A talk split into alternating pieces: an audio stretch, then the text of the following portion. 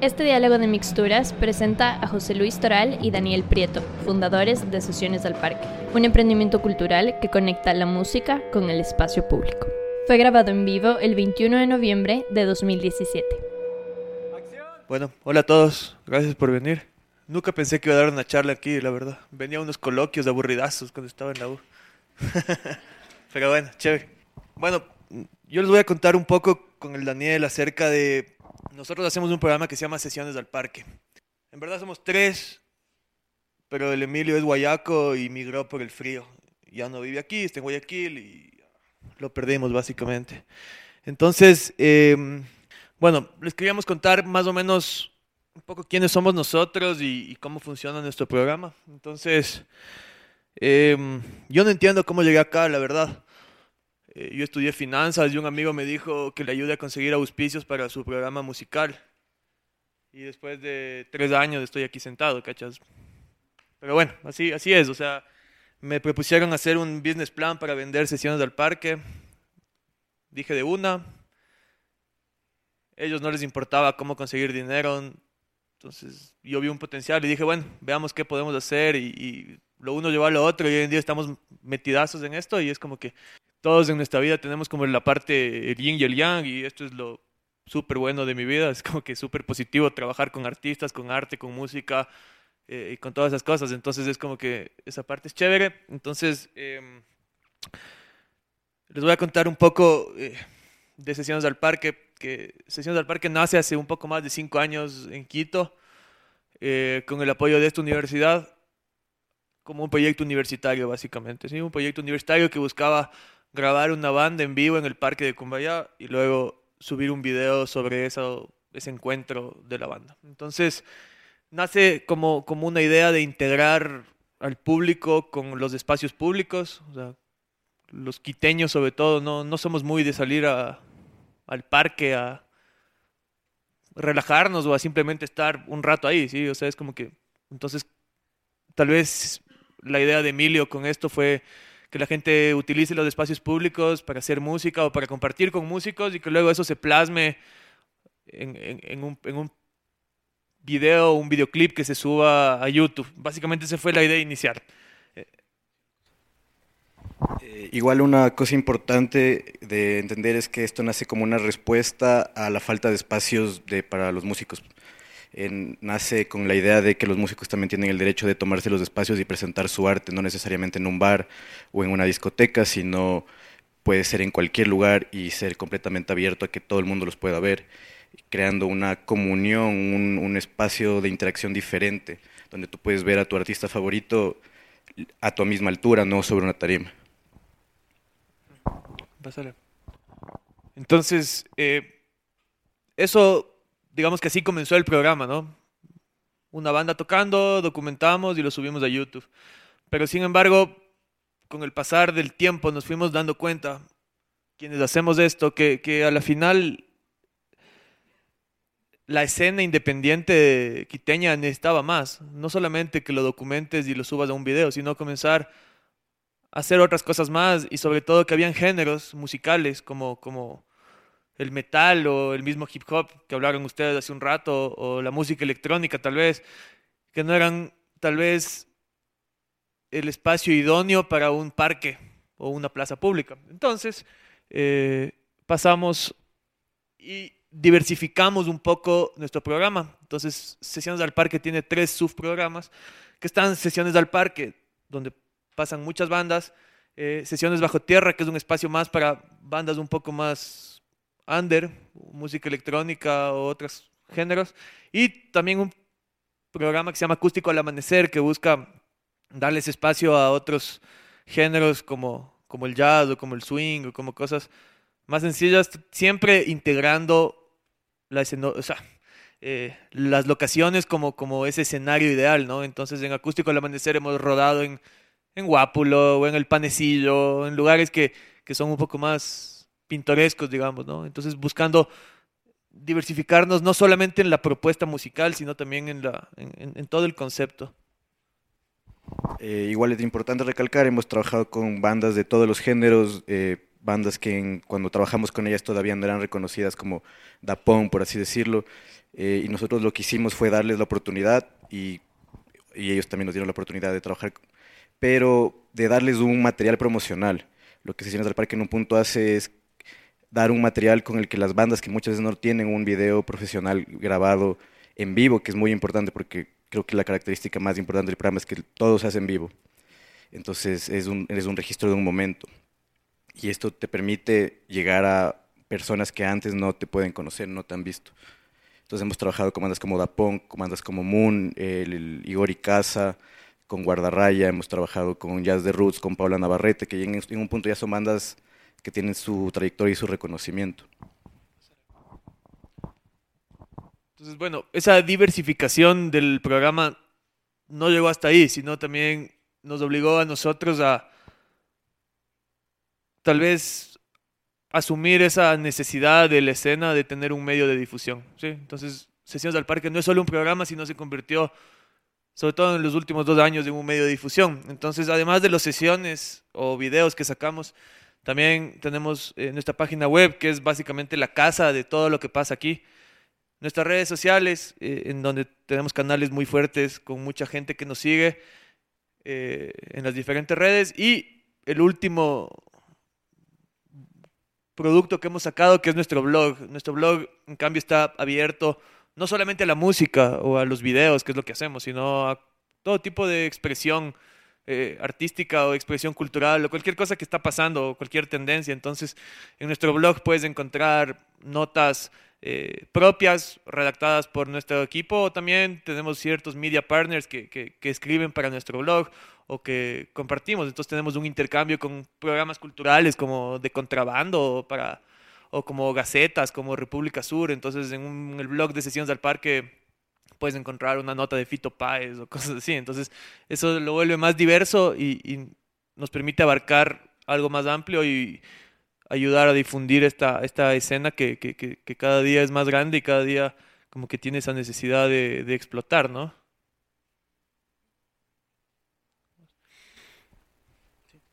El trabajo de sesiones del parque, eh, o sea, lo, lo, más importante es la sesión. Entonces nosotros nos dividimos en tres áreas, que es la producción, la producción del evento, el que estén todos los equipos necesarios, el gestionar todos los permisos, gestionar todos los permisos eléctricos, o sea, para poder eh, llevar a cabo el evento.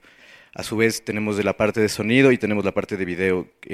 Estas son las tres áreas que en un punto se juntan para dar la sesión. Eh, yo soy el encargado de la dirección y la postproducción de video de la mayoría de cosas. José Luis es el encargado de todo lo que tiene que ver con la producción y los números.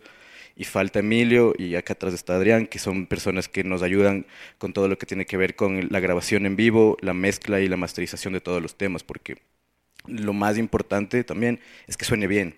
Nosotros no escatimamos gastos en equipos, sino ponemos un backline y ponemos todo lo mejor, todo lo que una banda nos pide para darle a la misma banda y al público la mejor experiencia en cuanto a sonido.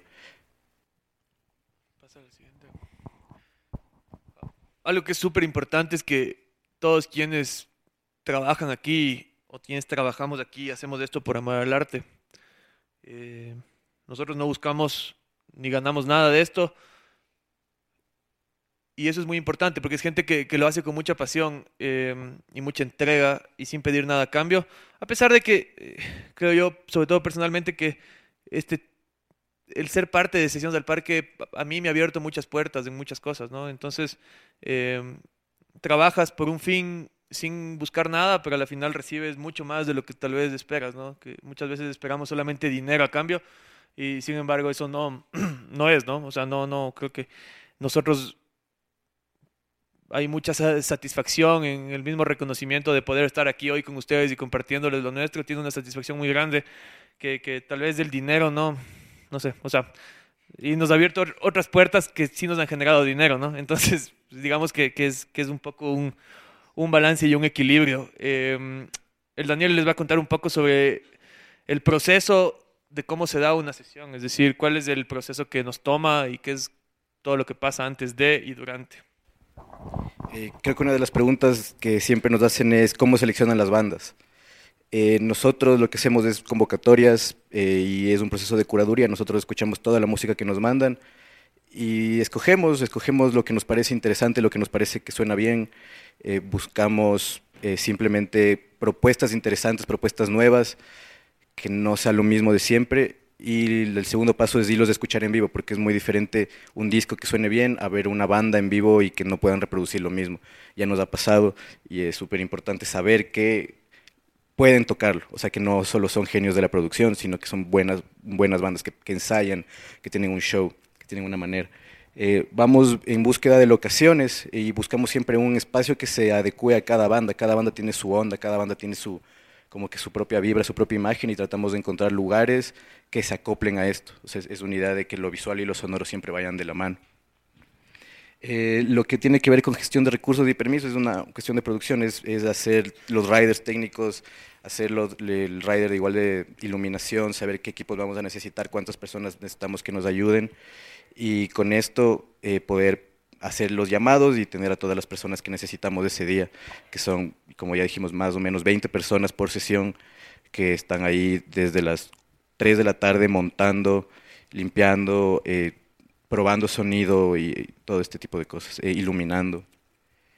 tenemos el rodaje que al final es em, la parte central. la banda toca unos cuatro temas para entrar en calor, para también, o sea, hacemos una convocatoria de público para que el público puede escuchar algo, como, es como un concierto, es como un, un, ensayo, por así decirlo, un ensayo privado en un espacio público. Y de ahí eh, hacemos que toquen los temas que vamos a grabar, eh, les pedimos a veces dos o tres pasadas, dependiendo, escogemos una toma y luego dejamos que la banda igual toque unos temas más para que el público pueda disfrutar del show. Esto a la final nos lo, lo recopilamos todo, es un proceso de postproducción eh, edición, colorización y luego tenemos el lanzamiento por nuestros canales de Facebook y YouTube. Bueno, ahora dice cómo nos financiamos. Pásale nomás porque nadie auspicia problemas musicales. Estamos perdidos. Eh, sí, o sea, en realidad es muy complicado que una marca privada o pública diga, ok, yo te auspicio. O sea, eso la verdad ha sido de locos. Entonces, eh, tenemos diferentes fondos o formas de financiar nuestro programa. La primera hay marcas que sí creen en la música y en la cultura y que dicen, ok, no importa, yo, yo confío en ti, te auspicio.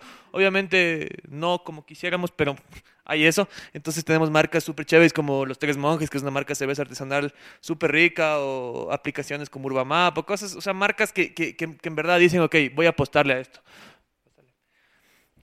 Otra forma de, de, de, de financiar es a través de las coproducciones. Entonces la coproducción es gente que está dispuesta a poner sus equipos, su tiempo y sus personas para que ellos llevarse a cambio algo, o sea, sacar un reconocimiento, sacar un portafolio y que eso les sirva luego. Entonces tenemos gente que nos ayuda, TMF, eh, afuera, eh, las universidades, eh, la UDLA y la Universidad de las Artes nos han auspiciado en este último tiempo, y la productora que al final es nuestra cara comercial. La productora es nuestra, es nuestra forma de generar recursos de, de esto también.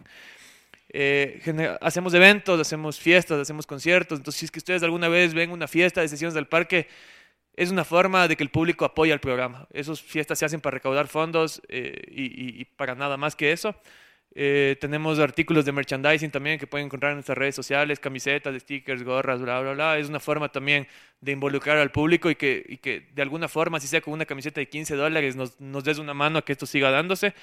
Y por último, un, un tema de crowdfunding que, es una nueva propuesta y una nueva tendencia que se está dando mucho en el mercado y nos hemos decidido unir a esto eh, para el 2018, que, que, es la idea que tenemos eh, para, el, para el 2018 es salir de Quito. Este año estuvimos mucho en Guayaquil, vamos a rodar en Guayaquil en dos semanas de nuevo. Pero nuestra idea es llevar las sesiones al parque a todo el mundo. Todas las ciudades del mundo tienen parques, plazas y bandas, entonces se puede dar en cualquier lugar del mundo. Em, entonces, el próximo año el objetivo es hacer una gira nacional eh, por diferentes ciudades del Ecuador. Tenemos ya nuestro programa producido eh, para plataformas de TV y streaming. Estamos esperando al mejor postor para eso, pero sí, hay, hay, eso. Y también, ¿por qué no una proyección internacional que siempre es bueno tenerlo así sea en el largo plazo? ¿no? Entonces, eso es más o menos lo que se viene. Les vamos a dejar un fragmentito de un video que todavía no se estrena. De hecho, no sé cuándo se va a estrenar, pero ya está listo. Entonces les podemos mostrar eh, de una sesión que hicimos con una banda súper chévere de Guayaquil que se llama Tallos. Esto fue filmado en el Parque de Urdesa y este es el segundo episodio. Les dejamos unos pocos segundos para que vean un poco lo que hacemos. ¿sí? Les agradecemos mucho por su tiempo y, y gracias.